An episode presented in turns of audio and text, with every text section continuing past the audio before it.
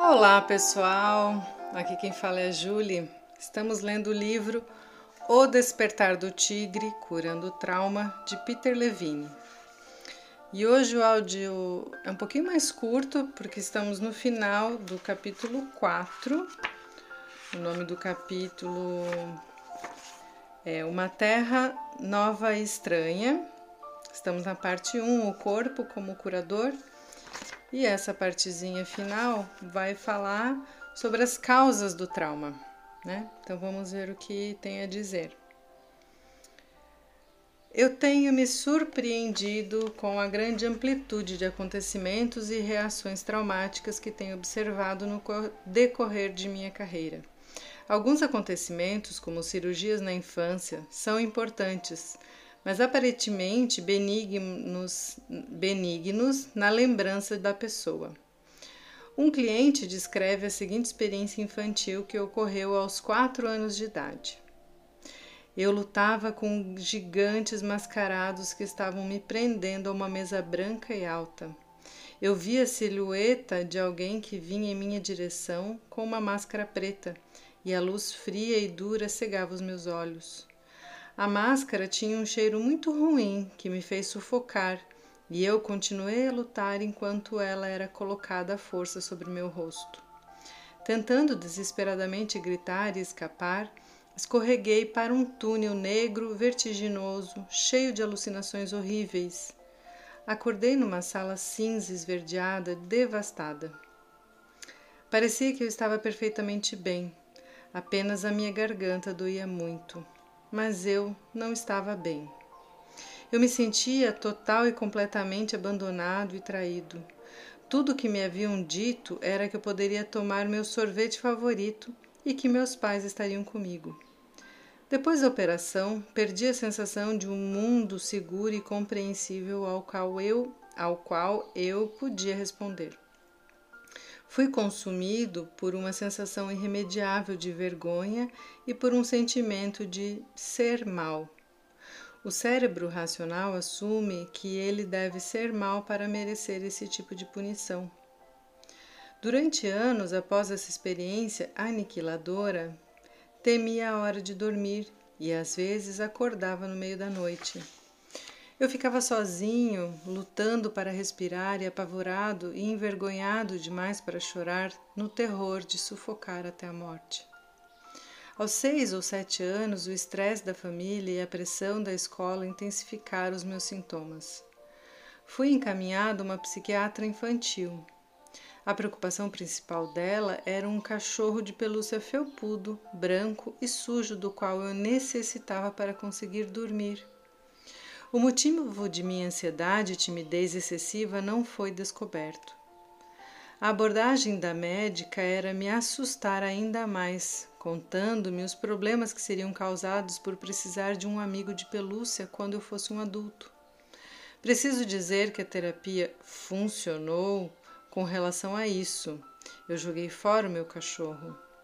Entretanto, os meus sintomas continuavam e desenvolvi ataques de ansiedade crônica, dores de estômago frequentes e outros problemas psicossomáticos que duraram no, do primeiro grau até a universidade. Muitos acontecimentos podem mais tarde causar reações traumáticas na vida, dependendo de como a pessoa os experienciou no momento em que aconteceram. Alguns exemplos de antecedentes traumáticos comuns são Trauma fetal, intrauterino. Trauma no nascimento. Perda de um dos pais ou de um parente próximo. Doenças, febres altas, envenenamento acidental. Ferimentos físicos, inclusive quedas e acidentes. Abuso sexual, físico e emocional, inclusive abandono grave ou espancamentos testemunhar violência, desastres naturais como terremotos, incêndios e inundações, alguns procedimentos médicos e odontológicos, cirurgia especialmente retirada de amígdalas com uso de éter, operações para problemas auditivos e para o chamado olho preguiçoso ou estrabismo, anestesia, imobilização prolongada, entalar e engessar pernas e troncos de crianças pequenas por diversas razões, pés voltados para dentro, escoliose. O fato de as hospitalizações e os procedimentos médicos rotineiramente produzirem resultados traumáticos é surpreendente para muitas pessoas. Os efeitos posteriores traumáticos da imobilização prolongada, de hospitalizações e especialmente de cirurgias, com frequência são duradouros e graves. Mesmo que a pessoa possa reconhecer que uma operação era necessária, e apesar do fato de ela estar inconsciente enquanto o cirurgião corta carne, músculos e ossos, isso ainda é registrado no corpo como um acontecimento que ameaça a vida. No nível celular, o corpo percebe que sofreu um ferimento suficientemente sério para colocá-lo em perigo mortal. Intelectualmente, podemos acreditar numa operação, mas num nível mais primário, nosso corpo não acredita.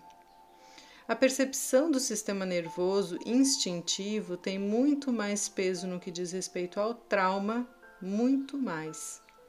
Este fato biológico é uma razão primária pela qual a ciência frequentemente produz uma reação a a cirurgia, desculpe, este, eu vou ler de novo. Este fato biológico é uma razão primária pelo qual a cirurgia frequentemente produz uma reação pós-traumática.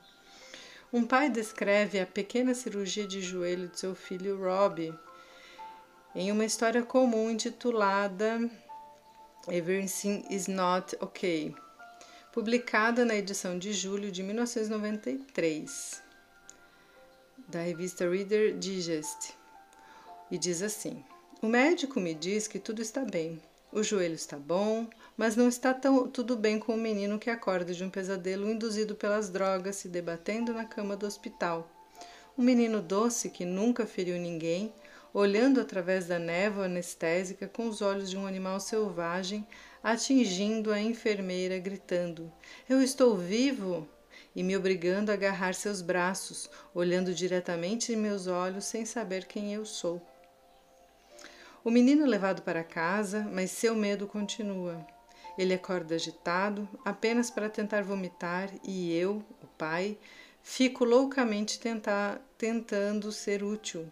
Assim, faço aquilo que se faz nos subúrbios dos Estados Unidos: comprar um brinquedo para o seu filho, de modo que você se sinta melhor.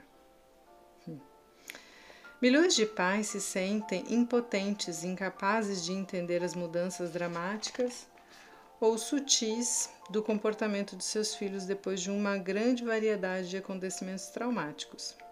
Na parte 4, discutiremos como evitar que essas reações ocorram, tanto em adultos quanto em crianças.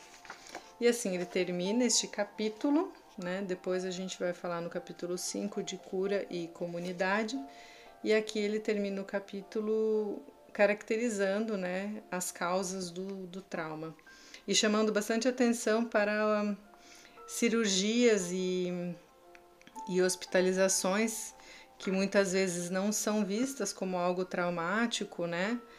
Por não ser esses, esses clichês né, dentro do trauma, mas que podem causar bastante sequela né, psicológica.